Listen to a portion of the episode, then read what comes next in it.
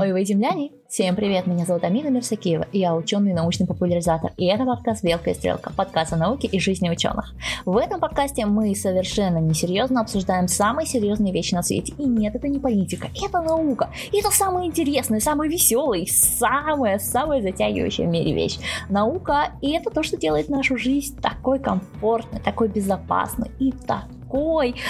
Ух, я не знаю, я люблю жить в 21 веке, и надеюсь, вы тоже этого бы эпизода не было, если бы не вы, дорогие слушатели. Я вас еще раз благодарю за то, что вы с нами третий сезон подряд, за то, что вы заходите иногда в YouTube, ставите там лайки, оставляйте комментарии. И это помогает, это улыбает. Я вижу каждый ваш отзыв на Apple подкасте, заглядываю в Казбокс, смотрю, сколько сердечек в Яндекс Музыке. Спасибо вам всем, что вы есть. Статистика показывает, что вы остались с нами, несмотря на то, что сейчас времена, когда, казалось бы, не до науки. Я вас благодарю и за ваши репосты, и за ваши донаты. Спасибо всем, кто заходит на Patreon и на Boosty. Boosty это российский аналог Patreon, а также заглядывает телеграм-канал подкаста, где тоже можно нас поддержать финансово, информационно делая репосты и оставлять свои э, фидбэки.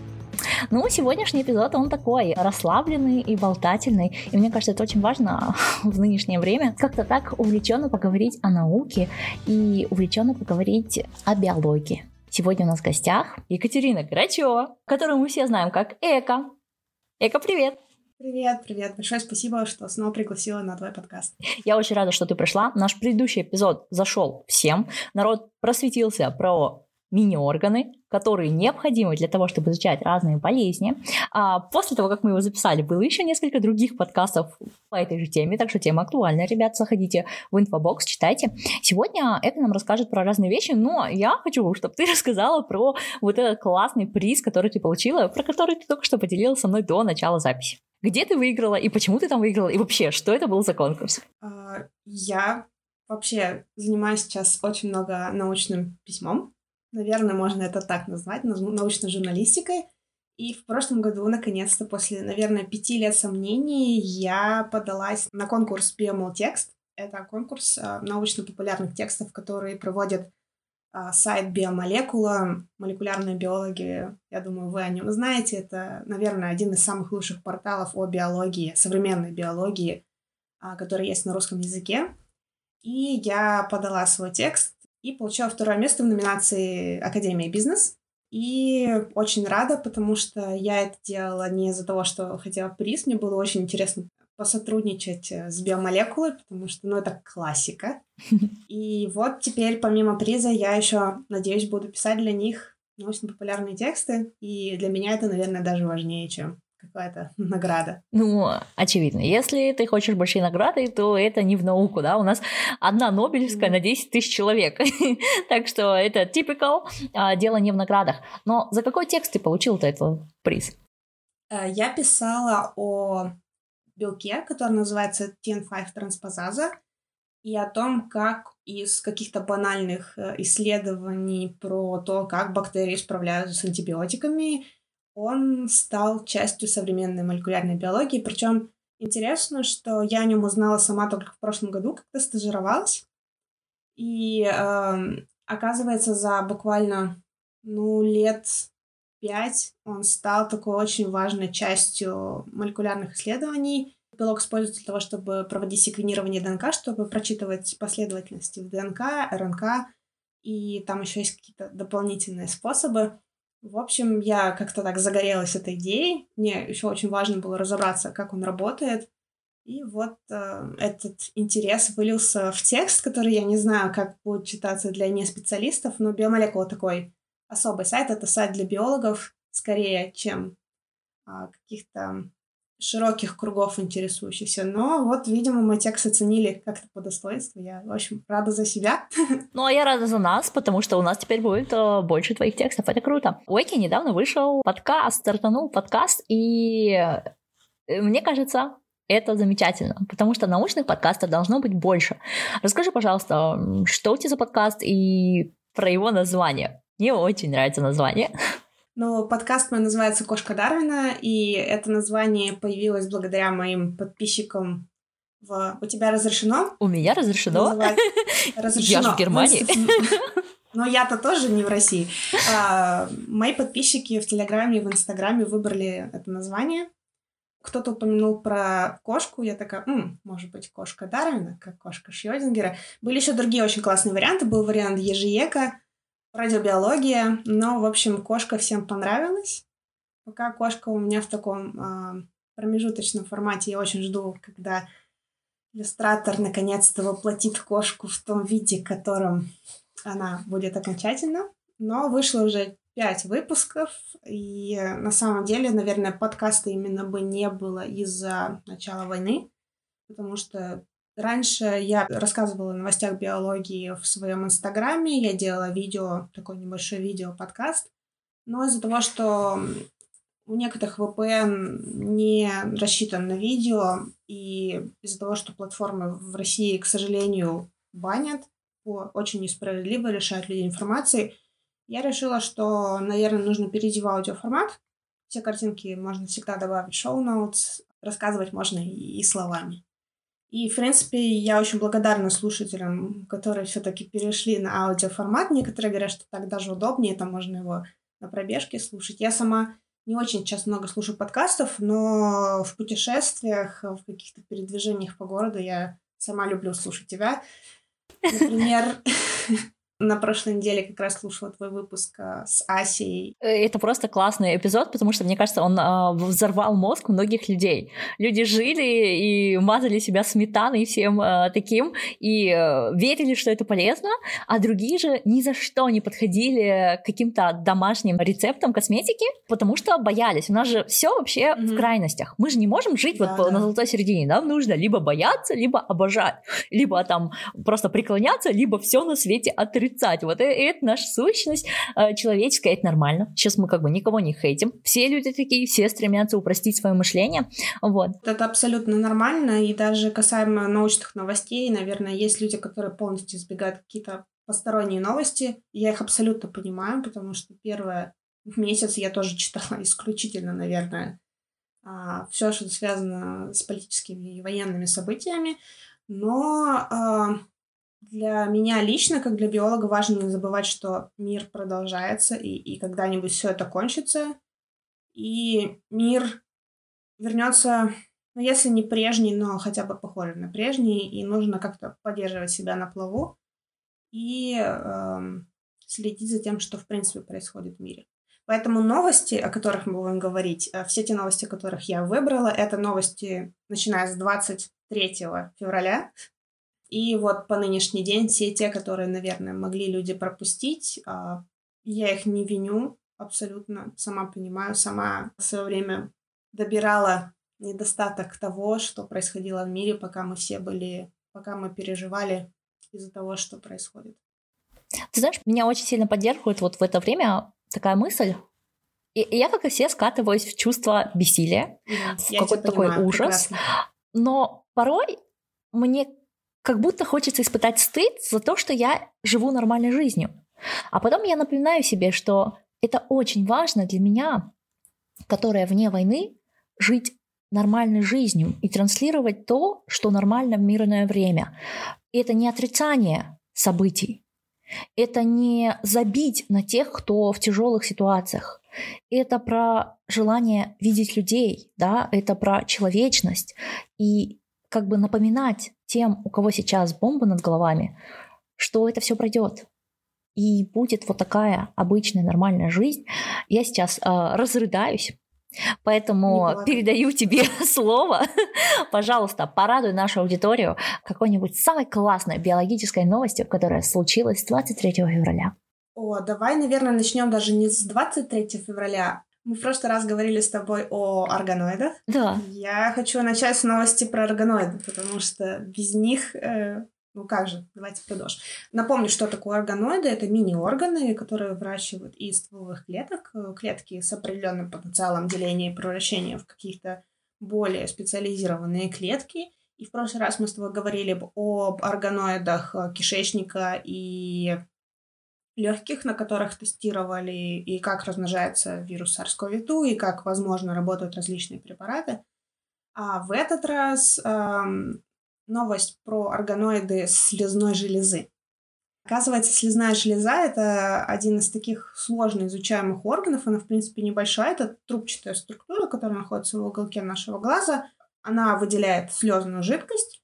А, и в слезной жидкости, помимо соли и воды, есть еще довольно большое количество различных белков, в том числе и белки с защитной функцией. Тот самый лизоцим и вот похожие вещества, они нужны для того, чтобы, во-первых, смачивать глаз, это понятно, а во-вторых, чтобы микробы, которые туда, ну, просто неизбежно попадают, они особо там не радовались, не буйствовали, не уходили в нос и не приносили нам насморки и всякие другие неприятные респираторные штуки, а постепенно погибали, и наша иммунная система бы их элиминировала. Так вот, э, слезную железу очень сложно изучать, она маленькая, ну и не напасешься, как говорится. И вот, а, несколько лет назад японские ученые разработали способ получения вообще, в принципе, глаза. Вообще, для тех, кто не знал, ну, не глаза, упрощенного глаза.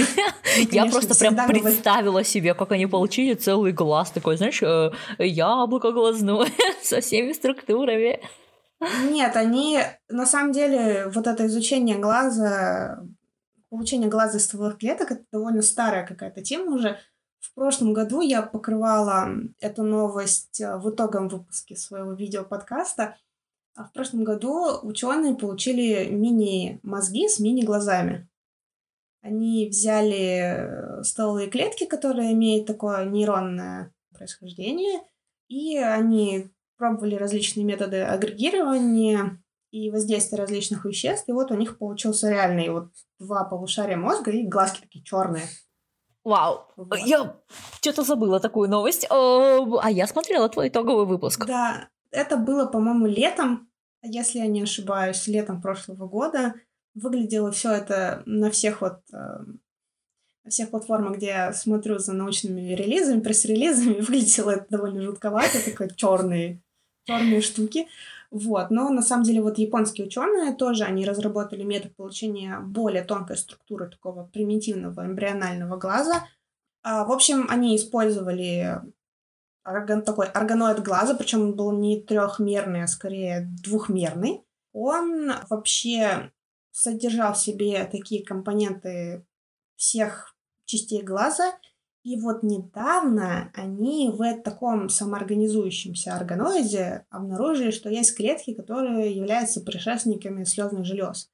Они определили так, что просто не экспрессируют определенные белки, ну, то есть производят определенные белки, которые характерны именно для слезной железы.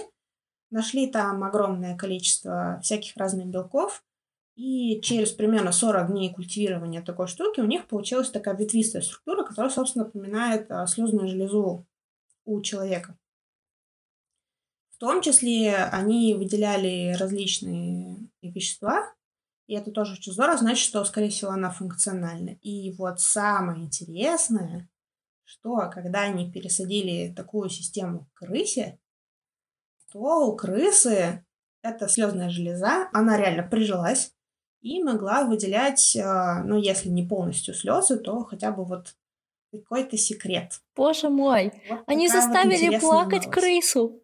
Какие? Они заставили плакать, ну, они заставили скорее крысы, крысиный глаз быть э, покрытым слезной жидкостью, потому что первая самая функция это просто смазка глазного века. Но вот такой вот э, интересный подход, конечно, не предполагается, скорее всего, что будут пересаживать эту слезную железу человеку э, в случае нехватки слезной железы. Но, с другой стороны, такой вот экс-виво подход очень важный, потому что мы примерно будем понимать, как вообще все это развивается, потому что ну, на эмбрионах, особенно на эмбрионах человека, особо много не поизучаешь. Как бы это этический вопрос, это и вопрос технологический.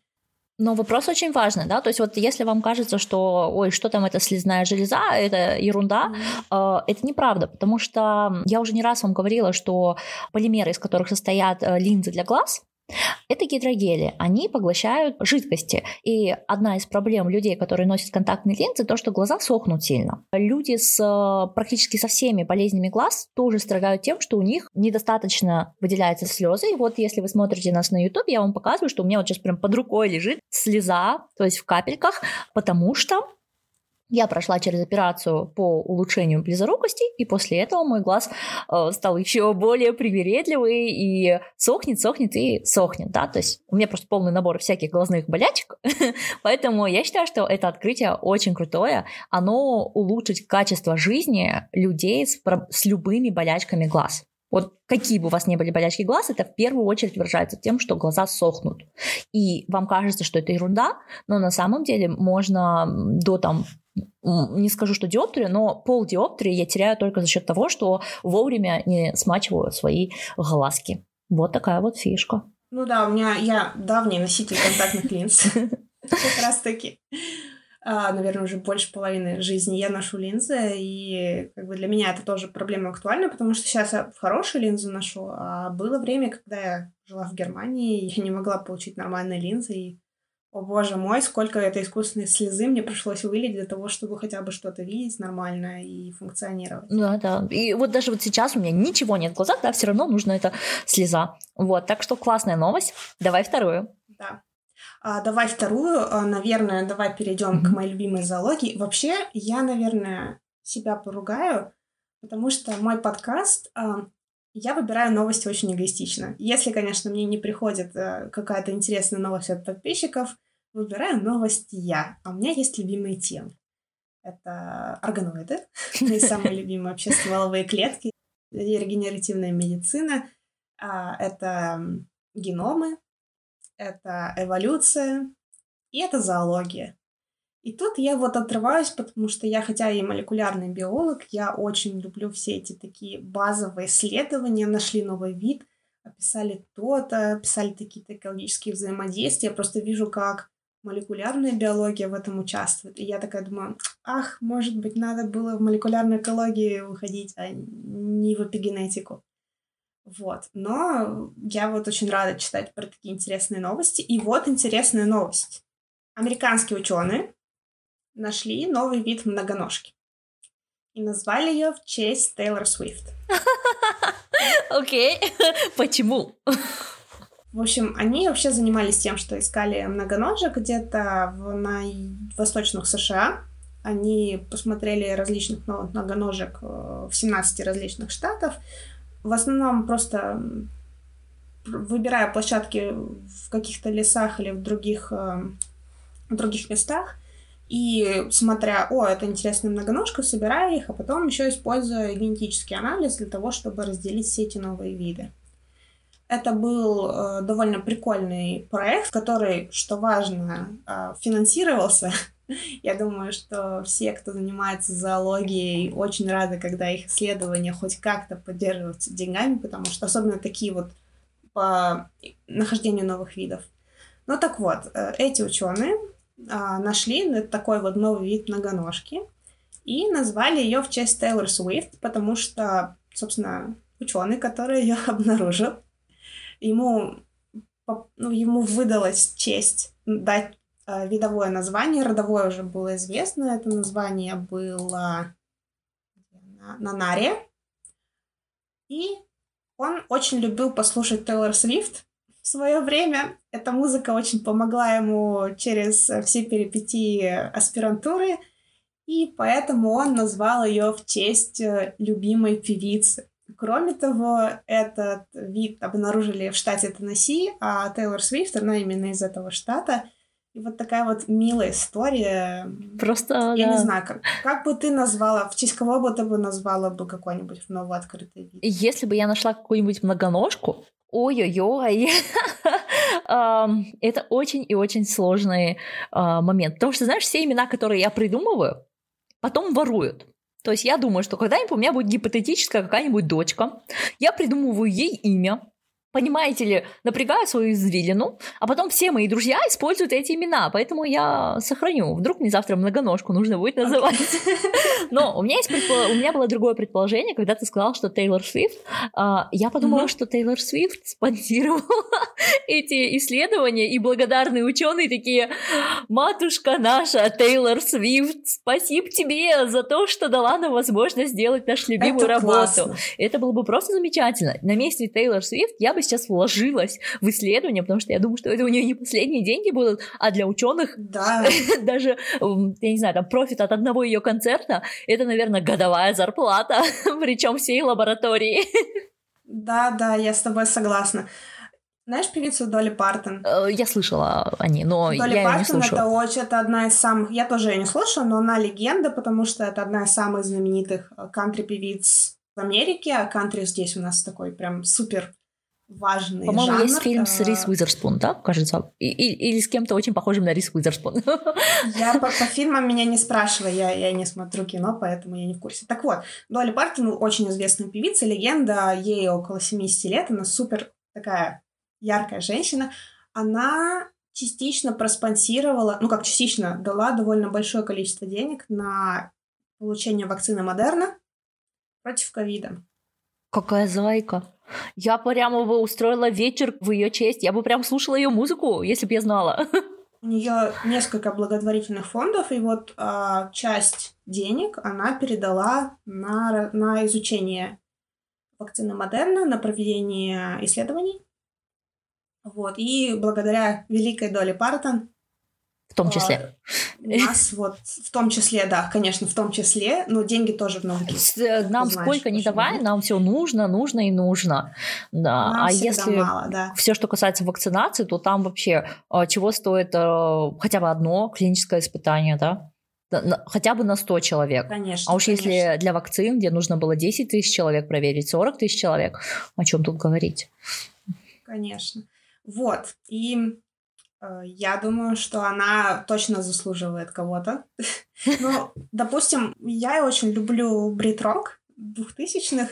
И уже в честь Тома Йорка названо, и, по-моему, в честь Мэтта Беллами названо что-то. Поэтому, не знаю. Я думаю, что надо в честь Брайана Молка что-то назвать. М. Вот. Ну, теперь я, наверное, склоняюсь к тому, что мне придется выбрать что-то казахстанское, потому что, ну, должна же казахстанская эстрада быть знаменита не только Димашем, но и какой-нибудь многоножкой. Осталось только мне ее найти, эту многоножку. Скриптоните какая-нибудь.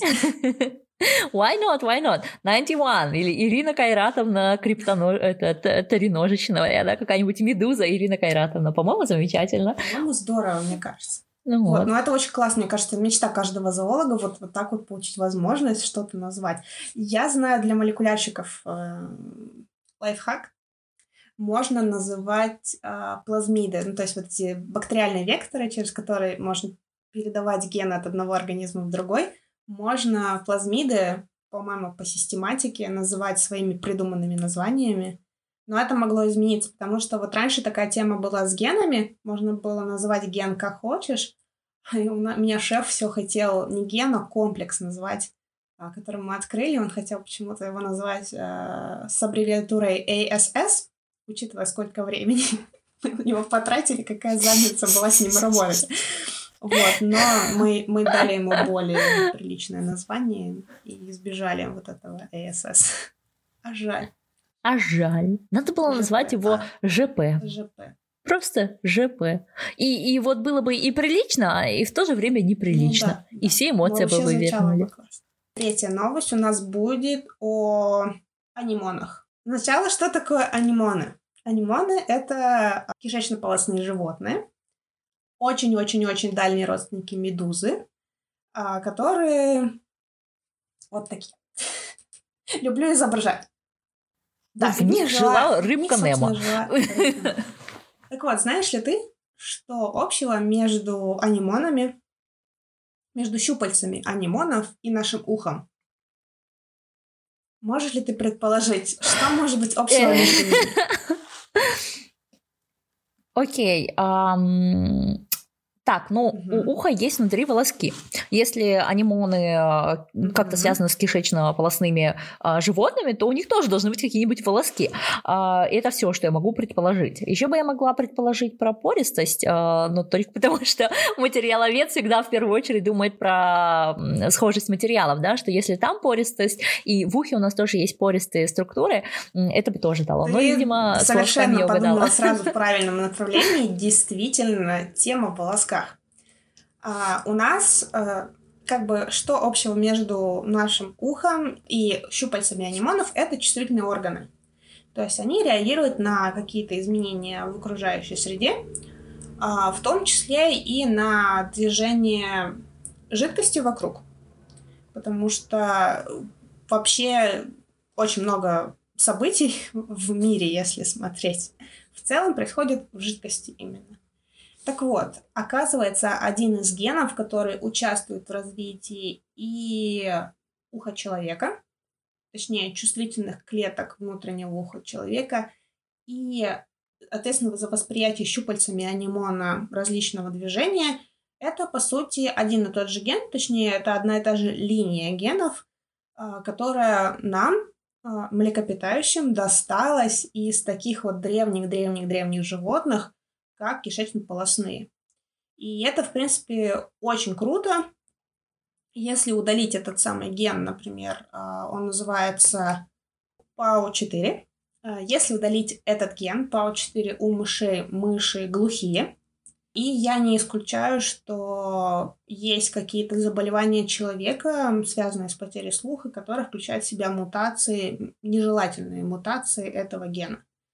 Кроме того, а, этот ген PAO4 важен для того, чтобы клетки почки нормально э, проводили жидкость по себе. Вот. И вот такая вот интересная история, как э, старые какие-то гены, очень древние гены нужны в современных нас. И я в своих выпусках всегда говорю, зачем нам это знать. Так вот, зачем нам это знать? для того, чтобы понять, что гены нам достались не просто так, они достались нам от старых-старых-старых предков. Если мы будем лучше понимать все варианты регуляции этих генов, мы будем лучше понимать, как эти гены работают в нас, как их продукты работают в нас. И учитывая такую важную физиологическую функцию, э, как слух, и учитывая, что потеря слуха — это, скажем так, очень малоприятное событие. Травма. Это ты да. даже очень э, по-доброму сказала. Это, по-моему, практически такая же катастрофа, как потеря зрения. Ну, зрение просто лично для меня более болезненная тема. вот. Ну да, для меня слух очень важная тема, потому что я в детстве практически потеряла его. Вот, слава богу, Вау. да. Если у вас отит, идите в больницу сразу. Вот что я вам скажу. Даже если вы взрослый. Потому что я в детстве болела, и до сих пор страдаю, что уши болят под каждую, под каждую простуду. И вот мы так лучше будем понимать, как эти гены регулируются, и лучше будем понимать о том, как у человека воздействовать, если не на сами гены, но то на их механизм действия. Вот. И поэтому вот такое, mm-hmm. я выбрала такую вот новость для того, чтобы мы ее могли обсудить. По-моему, очень шикарная новость. Знаешь, в чем моя красота? Мне кажется, что ее красота в том, что она касается каждого, mm-hmm. да? Вот ты так идешь, идешь и, и, и думаешь, ну, чего там мне эта рыбка mm-hmm. Немо и ее анимон? А оказывается, это ваши уши, и это ваш слух. По-моему, классно. Знаешь, чем еще мне понравилась идея, когда ты сказала, что ты из инста-формата перейдешь в формат подкаста, я как фанат форматов подкаста, обрадовалась тому, что биология будет теперь для многих людей более понятной, именно современная биология. Потому что учебники по биологии, они застряли в 50-х годах, если не раньше. Да? То есть э, то, что мы там узнали, то, что Дарвин еще узнал, немножечко подкорректировали в 30-х годах и немножко подкорректировали в 50-х и 60-х, и все. И так мы и живем с э, теми доисторическими, уже отмершими пониманиями от эволюции до анимонов. Да? Мы совершенно не понимаем вот это вот учебное бла-бла-бла. вот. Ну, на самом деле, да, ты сейчас затронула очень важную вещь, потому что я училась, получается, в 2000-х-2010-х, ну, больше в 2000-х. И учебник по ботанике, который у нас был, он был 70-х годов. И я просто понимаю, что я не думаю, что за... Ну, сколько лет прошло? 15 лет, как я закончила... Нет, не 15 лет. 10 лет, как я закончила университет, очень сильно поменялось вообще учебники, которые используют. Я, конечно, понимаю, что у нас самую важную роль, конечно, играли лекции, потому что наши лекторы очень... Ну, в общем, мы учились по лекциям, скорее, а не по учебникам, но я вот чувствую вот этот недостаток, лично сама чувствую вот этот недостаток актуальной информации о зоологии, во всяком случае, о зоологии точно, И поэтому рада вот самой узнать что-то новое и как раз-таки как-то освежить свои знания, дополнить их чем-то новых. Я не знаю, где мне это может пригодиться, но, в принципе, как бы вот моя естественная любопытность к этой теме, она меня всегда, не знаю, как-то подталкивает искать такие новости про какие-то организмы, о которых там слышал на первом курсе университета. Или в мультике.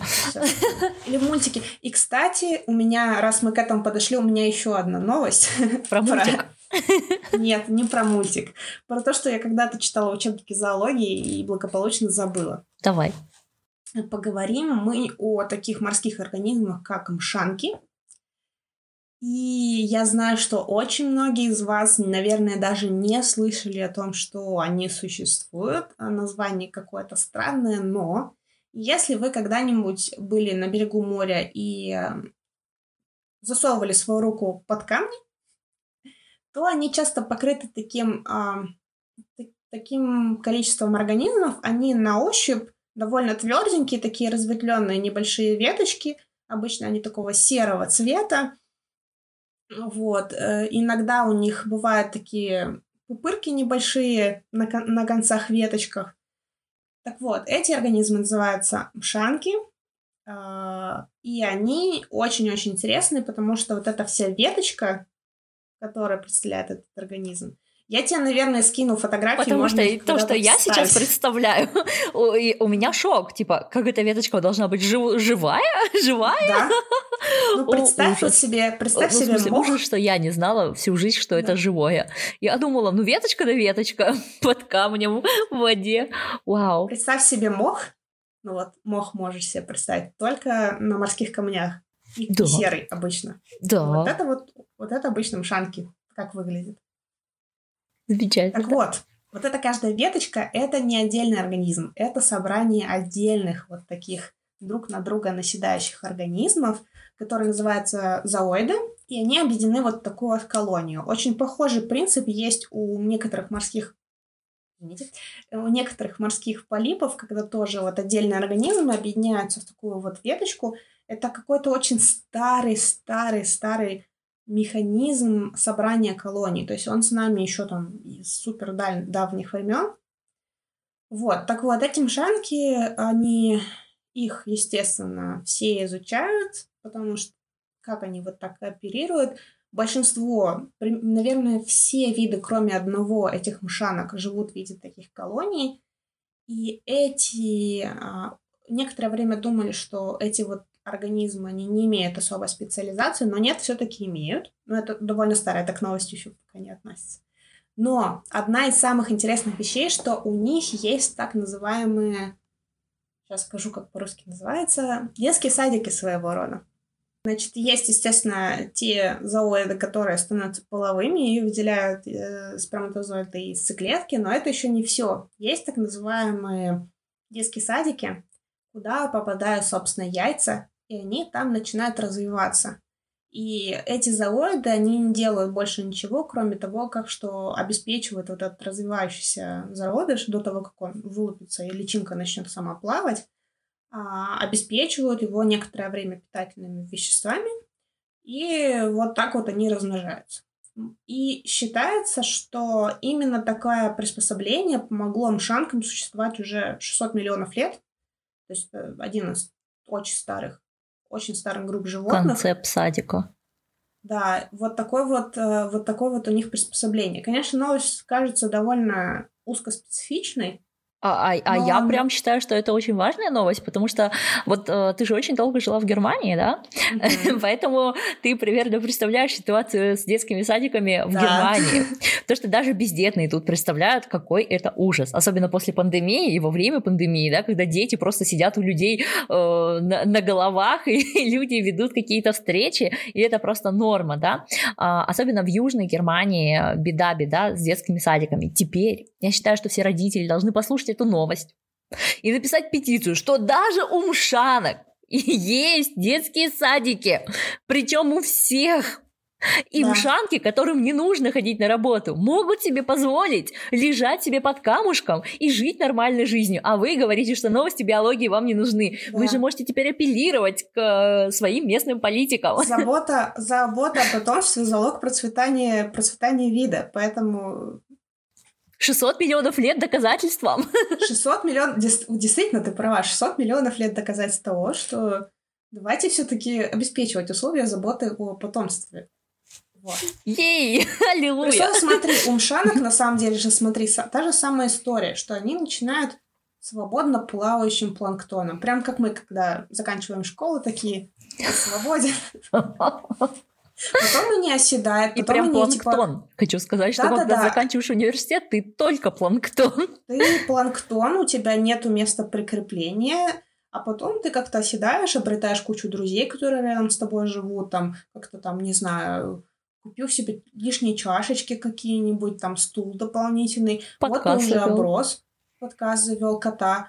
Вот, а потом такой, ой, надо еще и детей, и, короче, условия нужны для того, чтобы детей разводить.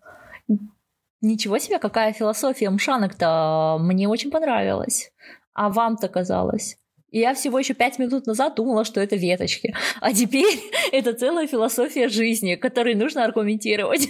Я не знаю, какой у них, правда, аналог кота или собаки, но вот, вот вероятно, какие-нибудь животные, которые живут вот в их колониях мшанок. Да, и как, как-нибудь тебе покажу потом фотографию мшанок, когда пойду к океану.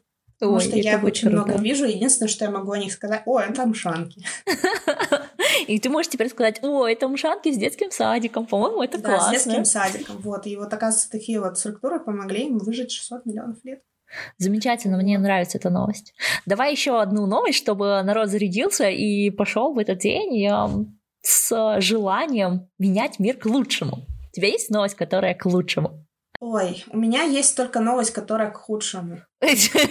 Надо было на мшанках закончить. Ну ладно, давай к худшему. Ну, давай поговорим о зомби.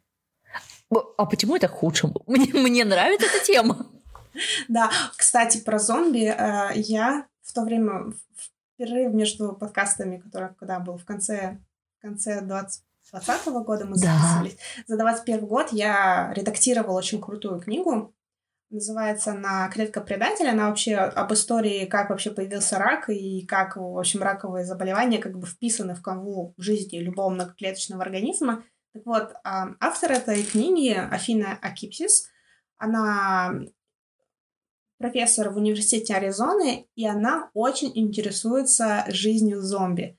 У нее даже, по-моему, есть подкаст, если я не ошибаюсь, о том, где она вот обсуждает разные аспекты жизни зомби, апокалипсиса, и вот это все. Ну, я, я, я, естественно, понимаю, что это с долей юмора, но такого правдивого биологического и психологического юмора.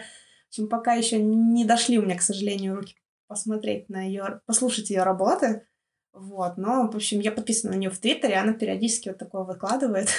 Очень интересно.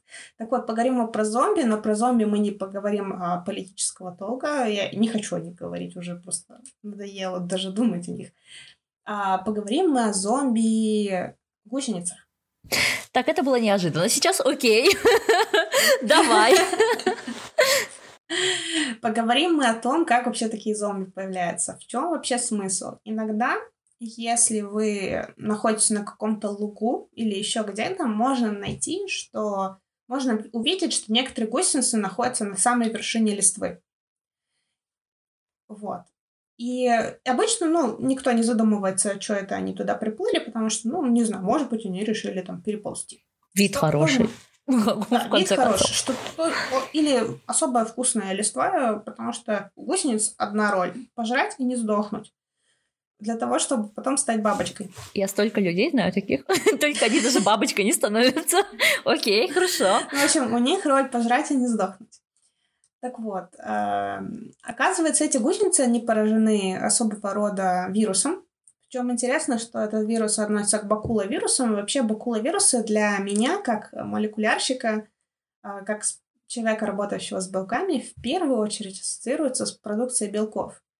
А, и используются как раз бабочкины клетки. В общем, смысл такой, что вот есть бакуловирусы, туда можно засунуть генетическую конструкцию, которая будет кодировать какой-то белок, и потом этим вирусом заразить э, клетки бабочки, культуре. Их можно выращивать в каком-то огромном количестве. И что самое классное, что эти клетки бабочек продуцируют нужный нам белок в большом количестве и в правильной форме. Потому что проблема в том, что обычно мы это делаем на бактериях, а бактерии, ну, они считают, что наши белки слишком сложные. Поэтому как-то так более-менее их производят, ну так, спустя рукава. А вот бабочки на клетке, они, наоборот, производят такой белок, причем в большом количестве, и вот красивый, добрый его можно использовать там для кристаллогических исследований. А, так вот, эти бакуловирусы на самом деле не для нас придуманы, они придуманы для того, чтобы размножаться в бабочках, в том числе и в гусеницах. И эти бакуловирусы, оказывается, превращают в зомби гусениц таким образом. Они каким-то образом поражают их э, систему зрения, и им кажется, что везде свет. Они более чувствительны к свету вообще. Каким-то образом у них появляется такой инстинкт, что к свету нужно ползти. И вот они ползут, ползут к свету, думают, что ой, там их ждет чего-то особое, а на самом деле их просто ждет то, что бакул, это, бакуловирус их ведет наверх, и в конце концов на этом верху они дохнут, а побеждает все равно вирус. У меня сейчас был шок. Тебе не напомнило это каких-нибудь фанатиков, которые заразились какой-нибудь странной идеей да. и идут к свету? Да, да, Какой-то да. сверхфилософский эпизод. Да, сверхфилософский эпизод, да. И вот э, оказывается, вот буквально там апрельская новость. Напоминаю, что все новости, которые мы обсуждаем, это новость с 24 февраля, 25, 23 февраля по нынешний день. А, мы записываем 30 апреля. А, вот, э, вот такая вот новость, что наконец-то обнаружили какой-то механизм, как гусенички становятся зомби и как вирусы влияют на это. Какие вот философские мысли появляются у вас? Все ваши, как говорится? Да, ну, пожалуйста, принесите их нам, эти мысли, потому что я просто да. хочу узнать, что, что э, пришло в вашу голову, когда вы узнали э, такое. Может, вы, как и я, подумали про фанатиков, а может быть, вы придумали что-то еще круче, и я обязана это услышать.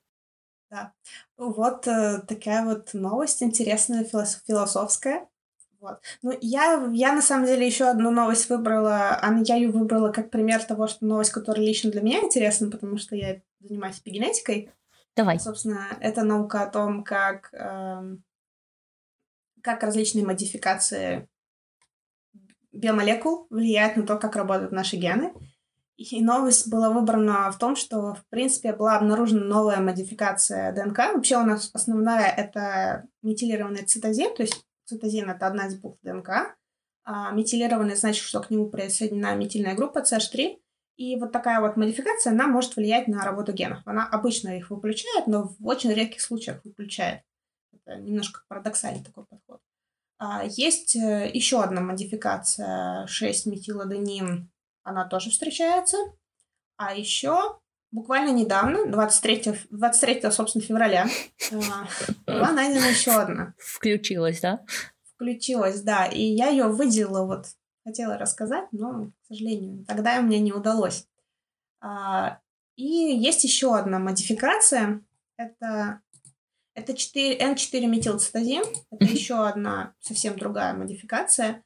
Но она встречается только у коловраток, Коловратки — это такие черви, которые, у которых нет секса. Они очень странные. Они уже миллионы лет живут без секса, им прекрасно. Вот. Поэтому сексуальность — это спектр. Сексуальность — тоже спектр сексуальности.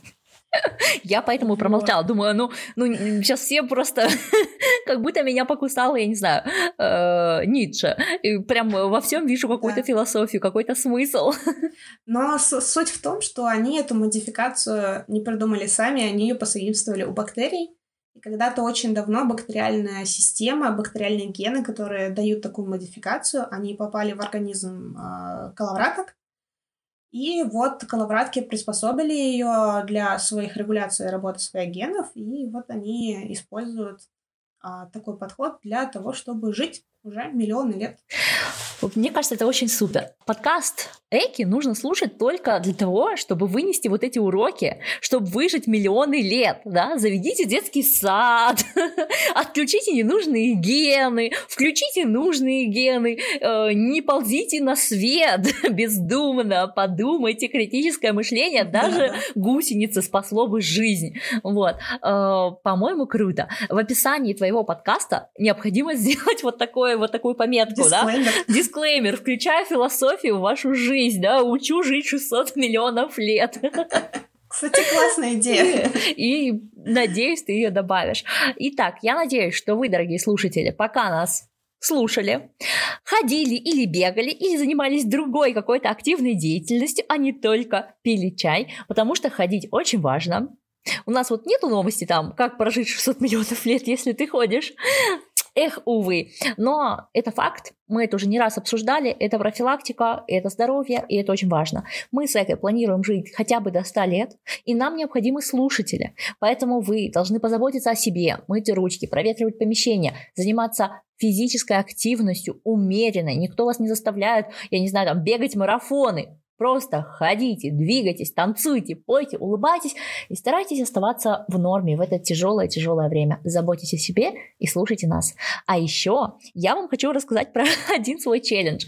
А, завела я тут блог на Яндекс.Дзене, где ты пишешь статьи, и когда люди их дочитывают, то ты можешь монетизировать. Тебе присылают копеечку за то, что люди пролистали до конца твою статью. Так вот, моя новая цель, мой новый челлендж в том, чтобы накопить на новый телефон с помощью этих статей. Заходите в Яндекс.Зен, читайте меня там, заходите к Эки, слушайте подкаст про биологию, про новости биологии и развивайтесь. А еще включайтесь на всех, всем, всем, всем своим близким и знакомым. Вы классные, я вас очень люблю. Пока-пока. Спасибо, Амина. Пока.